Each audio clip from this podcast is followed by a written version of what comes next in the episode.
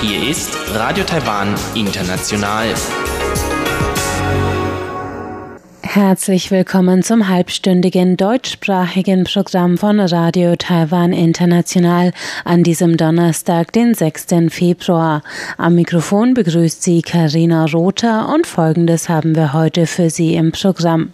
Zuerst die Tagesnachrichten, danach geht es weiter mit Aktuelles aus der Wirtschaft und Frank Pewitz heute zur Anbahnung deutsch-taiwanischer Kooperationsprojekte in der Textilindustrie. Weiter geht's dann mit Rund um die Insel und Elon Huang und der berichtet heute von den Feierlichkeiten und Bräuchen, mit denen er und seine Familie das neue Jahr nach dem chinesischen Mondkalender begrüßt haben. Nun zuerst die Tagesnachrichten.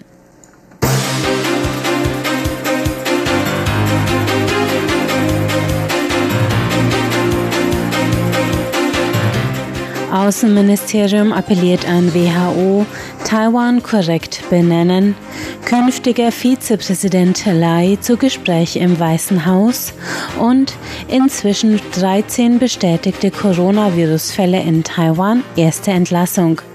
Die Meldungen im Einzelnen.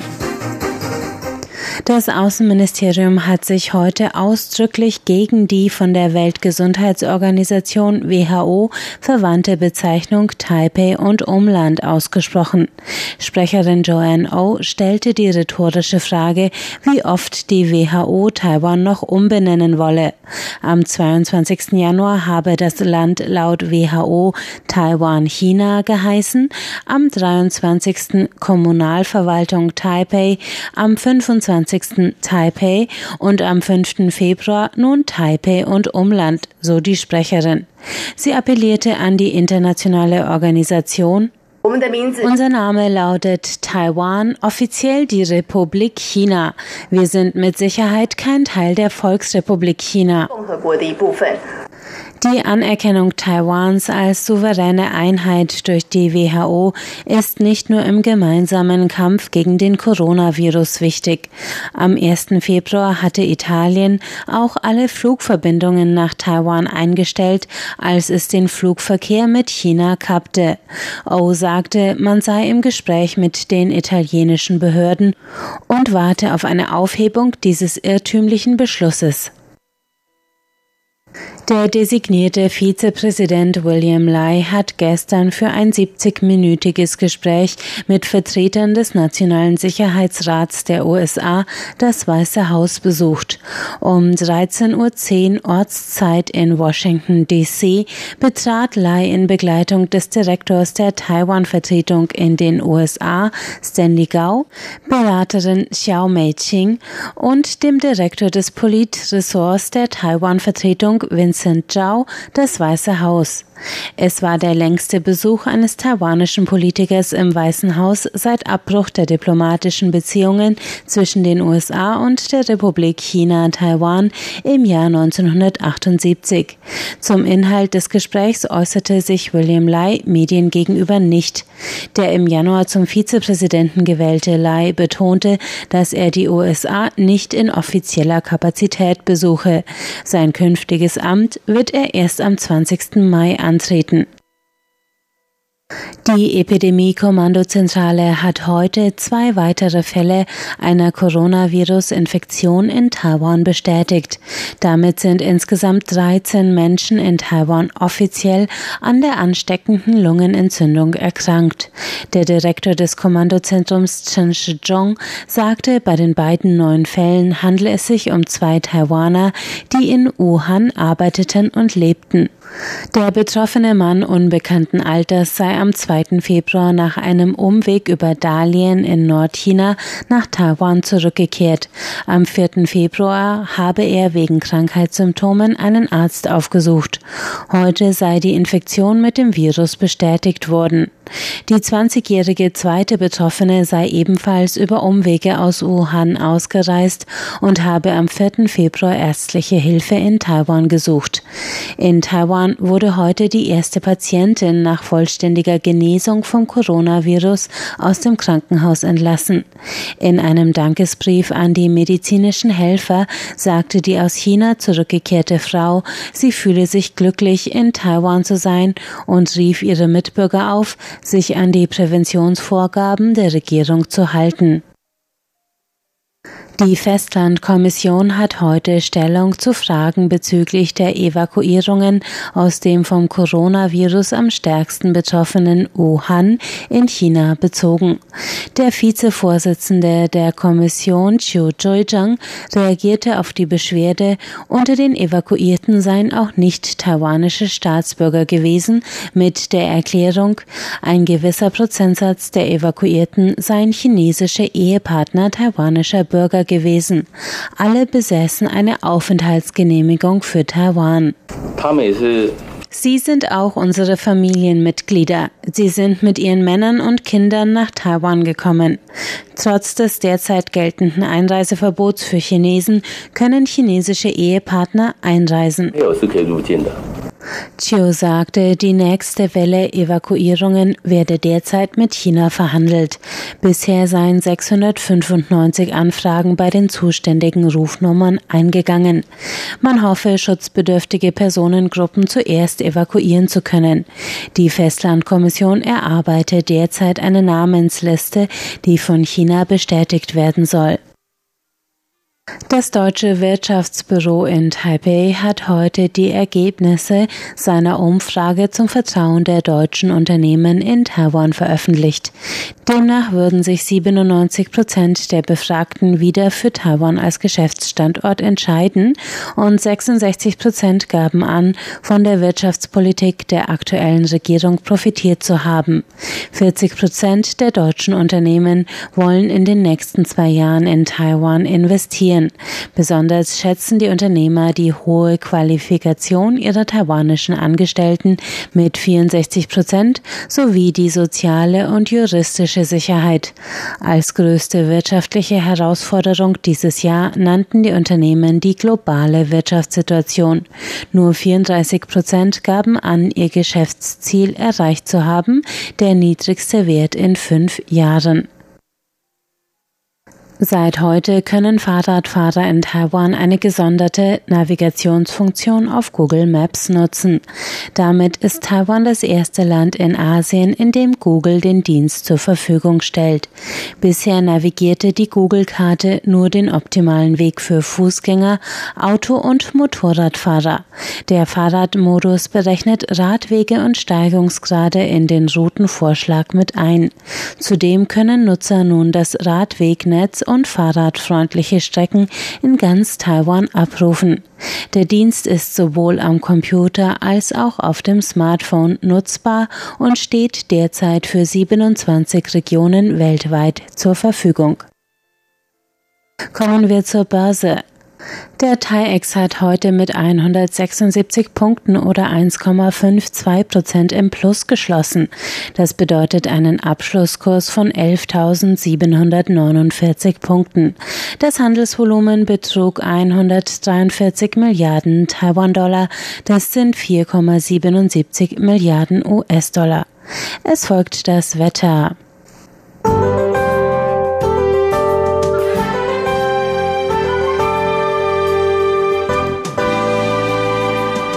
Ganz Taiwan zeigten sich zur Mittagszeit die Frühlingsvorboten. Die Tagestemperaturen stiegen auf bis zu 28 Grad im Südwesten des Landes, sonst warme Temperaturen von bis zu 25 Grad. Starker Wind und aufziehende Regenwolken in Geelong und Neu-Taipei in Nord-Taiwan machten das gefühlte Wetter deutlich kühler und auch die niedrigen Temperaturen von bis zu 9 Grad in den Morgen- und Abend Abendstunden erinnerten wieder an den Winter.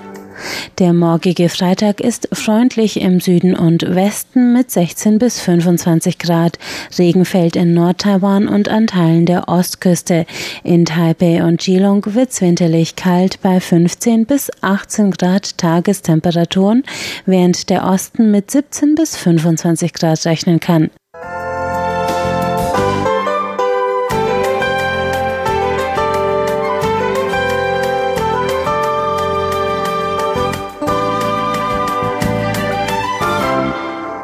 Weiter geht's mit Aktuellem aus der Wirtschaft und Frank Pewitz und das heutige Thema ist der deutsch-taiwanische Dialog der Textilindustrie. Denn Taiwan und Deutschland sind beide Weltspitze bei der Erzeugung funktionaler Textilien und beide sehen sich einem starken Wettbewerb ausgesetzt. Daher geht es heute um Kooperationsförderung und Austausch zwischen den Industrien beider Länder.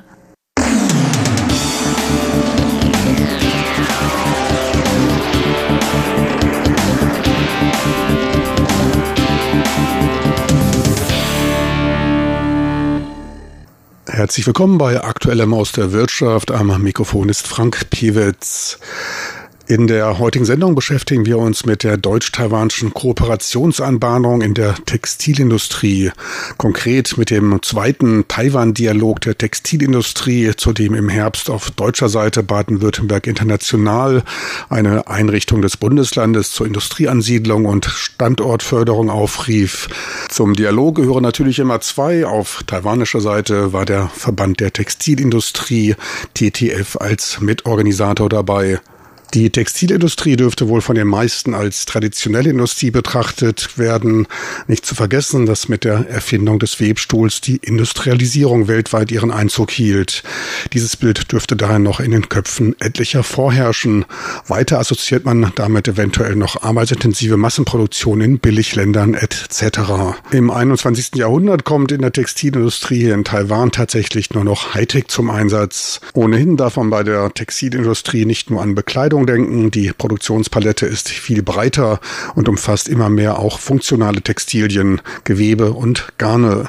Man denke nur an die verschiedenen Anforderungen bei der Sportbekleidung, dem Outdoor-Bereich oder auch bei der Berufsbekleidung. Hinzu kommt als weiterer wichtiger Markt der Bedarf an funktionalen Textilien für die Industrie. Taiwan begann in den 50er und 60er Jahren im Textilbereich ebenfalls als Produzent von Endprodukten. Man importierte Rohmaterialien, verarbeitete sie und versandte Fertigprodukte ins Ausland. Später kam es dann verstärkt zum Einsatz von Kunststoffen, zum Einsatz von aus der Petrochemie gewonnenen Materialien. Ferner wurden Garne aus Rohbaumwolle und synthetisches Spinngarn importiert. Sukzessive kam es zu einer vertikalen Integration, dem Aufbau einer kompletten Lieferkette, einschließlich der Herstellung von künstlichen Fasern. Die Garnproduktion wurde ausgeweitet, es wurde gewoben, gesponnen, gefärbt und veredelt. Insgesamt kam es zu einer kontinuierlichen Weiterentwicklung. Taiwan wurde dabei zu einem sehr innovativen Mitspieler der globalen Textilindustrie.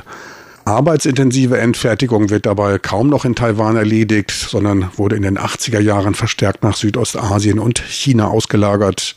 Taiwan selbst ist jetzt einer der wichtigsten Produzenten von anspruchsvollen synthetischen Garnen. In fast jedem hochwertigen Turnschuh jeglicher Marke dürften Garne aus Taiwan enthalten sein. Gleichzeitig kam es zu einer fortschreitenden Automatisierung und sinkender Beschäftigung. Betrug der Produktionswert in der Textil- und Bekleidungsindustrie im Jahr 2005 noch etwa 500 Milliarden Taiwan-Dollar, die sind circa 17 Milliarden US-Dollar, sind es heute etwa 390 Milliarden Taiwan-Dollar, gut 20 Prozent weniger. Arbeiteten 2005 etwa 165.000 Beschäftigte in über 4.850 Unternehmen, im Durchschnitt damit 33 Beschäftigte pro Unternehmen, waren es 2018 nur noch 143.000 Beschäftigte in 4.300 Unternehmen. Die durchschnittliche Zahl der Beschäftigten blieb dabei fast gleich. Trotzdem gab es in der Branche deutliches Wachstum.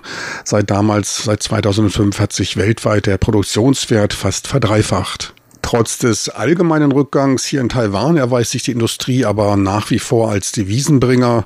Im letzten Jahr überstiegen die Exporte, die bei gut 10 Milliarden US-Dollar lagen, die Importe von 3,7 Milliarden US-Dollar deutlich.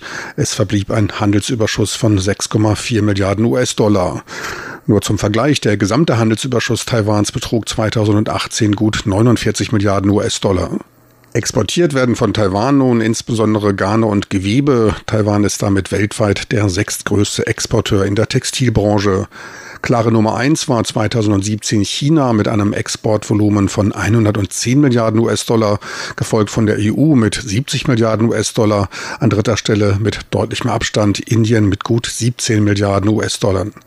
Die fünf größten Absatzmärkte Taiwans waren 2018 Vietnam Dort gingen 22 Prozent der Textilexporte hin. Danach folgte China mit knapp 20 Prozent, gefolgt von den USA mit gut 7 Prozent und Indonesien mit ungefähr 5 Prozent. Auf die fünf größten Exportländer entfielen etwa 60 Prozent der gesamten Textilexporte Taiwans. Dabei dürfte wohl der Großteil der Exporte in die asiatischen Länder in taiwanischen Textilfabriken vor Ort landen und dort weiterverarbeitet werden. Vor Ort hier in Taiwan sind Forschung und Entwicklung, die Erzeugung hochwertiger technischer Textilien und Garne die Hauptaufgabe. Verstärkt geht es dabei auch um ökofreundliche Materialien und intelligente Textilien. Genau dies war der Aufhänger des deutsch-taiwanischen Dialoges in der Textilindustrie. Es ging dabei um die zukünftigen Entwicklungstrends in der Textilindustrie Textilindustrie, um innovative Produktion, wie zum Beispiel digitale Druckfunktionen in Textilsubstraten. Ferner ging es um individualisierte Produktion zu den Kosten eines Massenproduktes. Ein sehr vielversprechendes Thema. Dieser zweite Textildialog zwischen Deutschland und Taiwan wurde von Beate Ando von Baden-Württemberg international eröffnet. Der erste Dialog fand einige Monate vorher in Deutschland statt.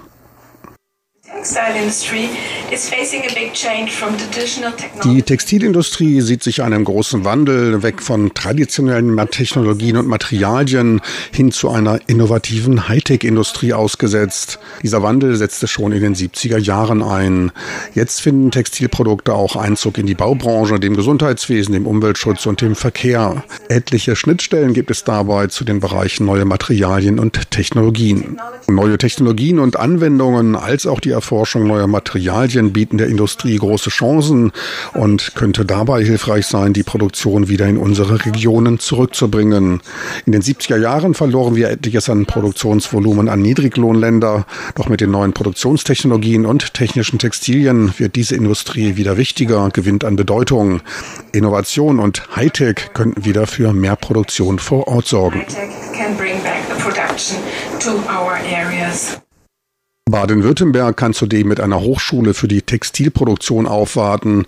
Wichtig ist auch die Ausbildung von Fachkräften. Danach sprach Axel Limberg, Geschäftsführer des Deutschen Wirtschaftsbüros, über den Textilmarkt und die Herausforderungen für die deutsche und taiwanische Textilindustrie. The market for textiles is highly competitive. Auf dem Textilmarkt herrscht ein starker Wettbewerb. Dieser reicht von Niedriglohnländern bis hin zu den starken Großunternehmen. Er findet in jedem Stadium der Wertekette statt. Die Statistiken machen aber deutlich, dass es eine große Nachfrage nach hochqualitativen Produkten made in Germany gibt.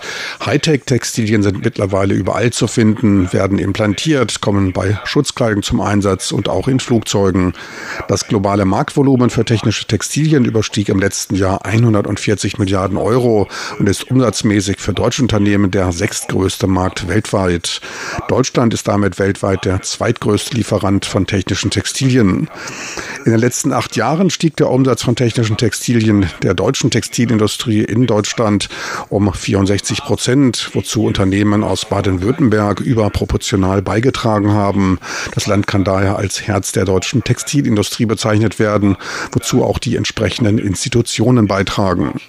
Auch Taiwan ist ein globaler Spieler auf dem Textilmarkt. Seit 2007 wurden mehr als 79 Prozent der gesamten Textilproduktion exportiert.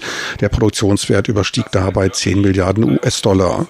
Taiwans Textilindustrie ist eine der führenden für funktionale Textilien der Welt und bekannt für Innovationen in diesem Segment. Deutschland und Taiwan passen daher perfekt zusammen.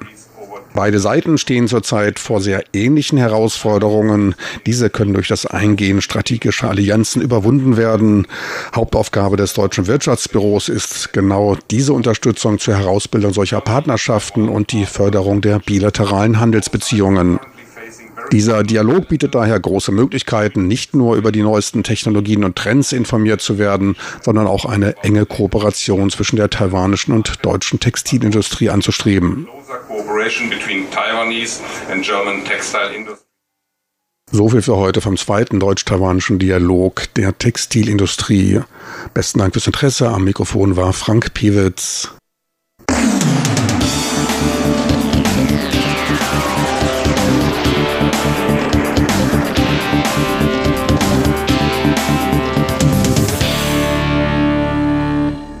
Das war Aktuelles aus der Wirtschaft. Nun geht es weiter mit Rund um die Insel und Elon Huang heute zum Thema, wie er mit seiner Familie das Jahr der Ratte nach dem Mondkalender begrüßt hat. Herzlich willkommen, liebe Hörerinnen und Hörer, und ein frohes neues Jahr der Maus. Wie Sie sicherlich wissen, sind wir gerade mitten in den Feierlichkeiten zum chinesischen neuen Jahr, die am kommenden Samstag mit dem Laternenfest zu Ende gehen. Und Sie haben sicherlich schon das ein oder anderen von den Traditionen oder von großen Veranstaltungen zu diesen Festlichkeiten gehört. Doch um Ihnen einen kleinen Einblick zu gewähren, wie eine Familie das chinesische neue Jahr feiert, möchte ich Ihnen zusammen mit meinem Sohn Malcolm ein wenig erzählen, was wir während der Feiertage gemacht haben.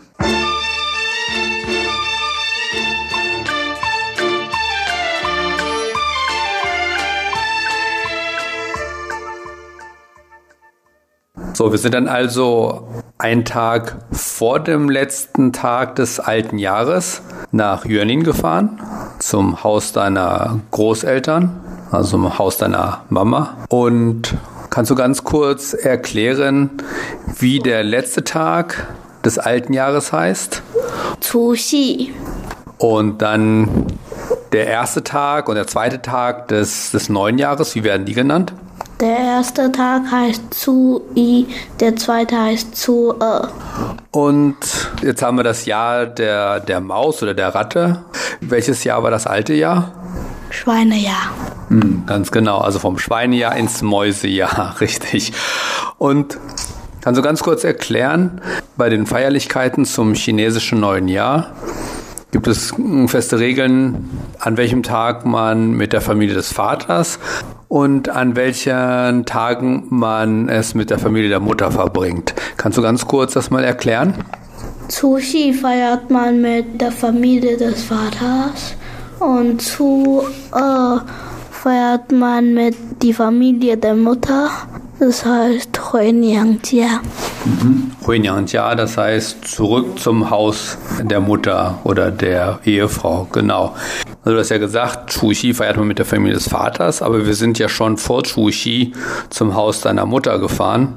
Das heißt, wir haben das mit der Familie der Mutter verbracht, Chuxi schon, ne? Und auch schon den Tag vorher. Und äh, sie ja natürlich daran, mein Papa ist in Deutschland und als meine Oma, also die Mutter meines Vaters, hier noch gelebt hat, haben wir natürlich mit ihr gefeiert. Und auch mit dem einen oder anderen Cousin von mir haben wir gefeiert. Aber jetzt ist sie ja schon gestorben. Und dann feiern wir mit meinen Verwandten eben so ganz spontan die eigentlichen Feierlichkeiten fangen ja erst an Chuxi an, am letzten Tag des alten Jahres. Aber was haben wir am Donnerstag, also einen Tag vorher schon gemacht, Donnerstagabend, als wir angekommen sind? Bei Tiangong den Jadekaiser angebetet oder Opfergaben dargebracht. Kannst du beschreiben, wie wir das gemacht haben? Also wir haben draußen einen Tisch hingestellt und da haben wir ein paar Sachen draufgestellt. Mhm, zum Beispiel? Hühner, ganze Hühner. Mhm, und aber schon geschlachtete. Ja. Fische und Reis und auch ein kleines Glas Bier und Ananas und, und Äpfel und einen großen Krug Schnaps und ganz viele andere Sachen. Das haben wir also dem Jadekaiser sozusagen als Opfer dargebracht. Und was haben wir dann noch gemacht? Wir haben Räucherstäbchen angezündet und dann damit gebetet und dann die in einen Topf mit Reis reingesteckt. Genau. Gut, dann war der Abend auch schon vorbei. Es war ja schon spät abends.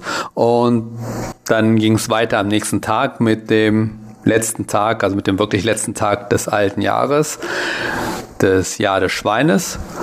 Was haben wir da früh morgens gemacht? Am nächsten Tag haben wir auch gebetet. Und zwar Familienaltar. Und wir haben zuerst zu den Göttern gebetet und dann zu den Ahnen. Und da haben wir auch wieder so Opfergaben gebracht. Ne? Diesmal haben wir nicht nur wie am Tag vorher eben so Sachen dorthin gestellt zum Beten und Räucherstäbchen, das haben wir auch gemacht, abgebrannt, sondern was haben wir noch dazu gemacht? Wir haben noch Opfergeld verbrannt, einmal für die Ahnen und, und das andere ist für die Götter. Mhm, genau. Und da das der Familienalter war, war nicht nur wir und deine Tanten dabei oder dein Onkel, sondern es sind ganz, ganz viele Leute gekommen, die irgendwie mit dieser Familie Huang verwandt sind oder zu der Familie Huang gehören. Das war ganz interessant zu sehen. Also sind zu dem Familienaltar im Laufe des Vormittags sind ganz viele Verwandte gekommen, die wir vorher noch gar nicht gesehen haben. Teilweise kannten wir die schon, teilweise haben wir sie noch nicht gesehen, weil die von überall hergekommen sind. Gut, dann haben wir den Vormittag aufgebracht und dann ging es langsam dazu, das Abendessen vorzubereiten für die ganze Familie. Da sollte die ganze Familie zusammen essen. Aber wir haben vorher noch ein Spiel vorbereiten wollen, was du und deine kleine Cousine spielen wolltest. Wie heißt das Spiel? Amake oder Omake. Hm, das ist ein taiwanischer Ausdruck. Da geht es darum, da ist so ein kleiner Kasten mit lauter Spielzeug oder Süßigkeiten. Die sind alle zugemacht und dazu gibt's dann noch Lose.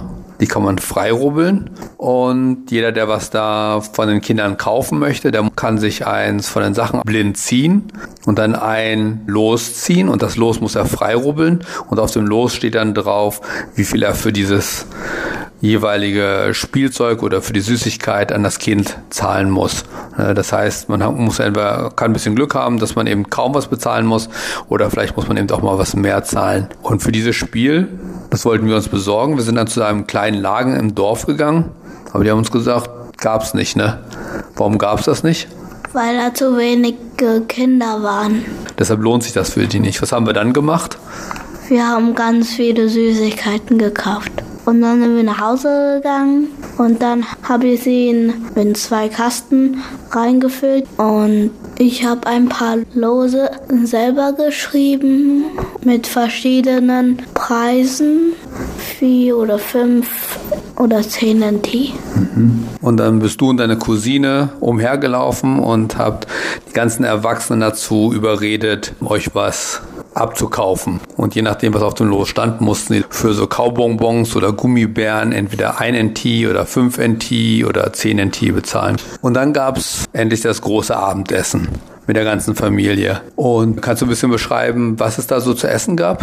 Also es gab Hühner und Fische und dann noch gab es noch einen Feuertopf und wir haben noch Niengao gegessen. Genau, das wird aus Reismehl hergestellt.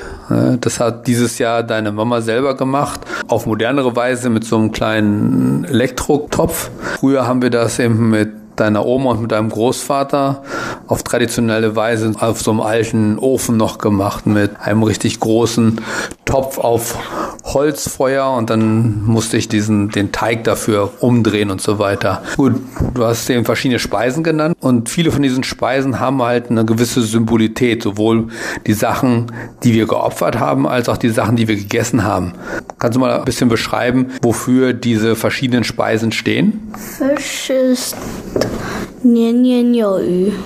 Das heißt also Ü, das Wort für Fisch, klingt so ähnlich wie das chinesische Wort für Wohlstand. Ne? Und deshalb isst man halt Fisch zum chinesischen Neujahr, damit man hofft, im ganzen neuen Jahr auch Wohlstand zu haben oder eben wie ist das mit der Ananas? Ananas heißt auf Taiwanisch Onglai und das klingt auch so ähnlich wie ein taiwanisches Wort für Wohlstand. Es gibt eine Art Orangen, die heißt Jizi und das klingt so wie Daji, Dali de Ji und Dali bedeutet viel Glück. Und dann noch Äpfel. Äpfel zum Beispiel gibt es auch dazu. Wofür stehen die Äpfel? Ping an. Das heißt Friede. Dieses chinesische Apfel heißt Pingo und das hört sich so an wie Ping Ping an Ande Ping. Ja, dann haben wir also auch das, das Abendessen zu Chushi glücklich hinter uns gebracht und dann gab es einen Höhepunkt für die Kinder und zwar was? Na Hongbao. Rote Umschläge mit Geld. Das ist eine wichtige Tradition zu chinesisch Neujahr. Kinder kriegen rote Umschläge mit Geld oder die Großeltern, also alle im Prinzip, die kein Geld mehr verdienen oder noch nicht verdienen. Das war es dann auch schon für unser chinesisch neues Jahr. Und dann wünschen wir allen ein frohes Jahr der Maus oder der Ratte. Das war's für heute.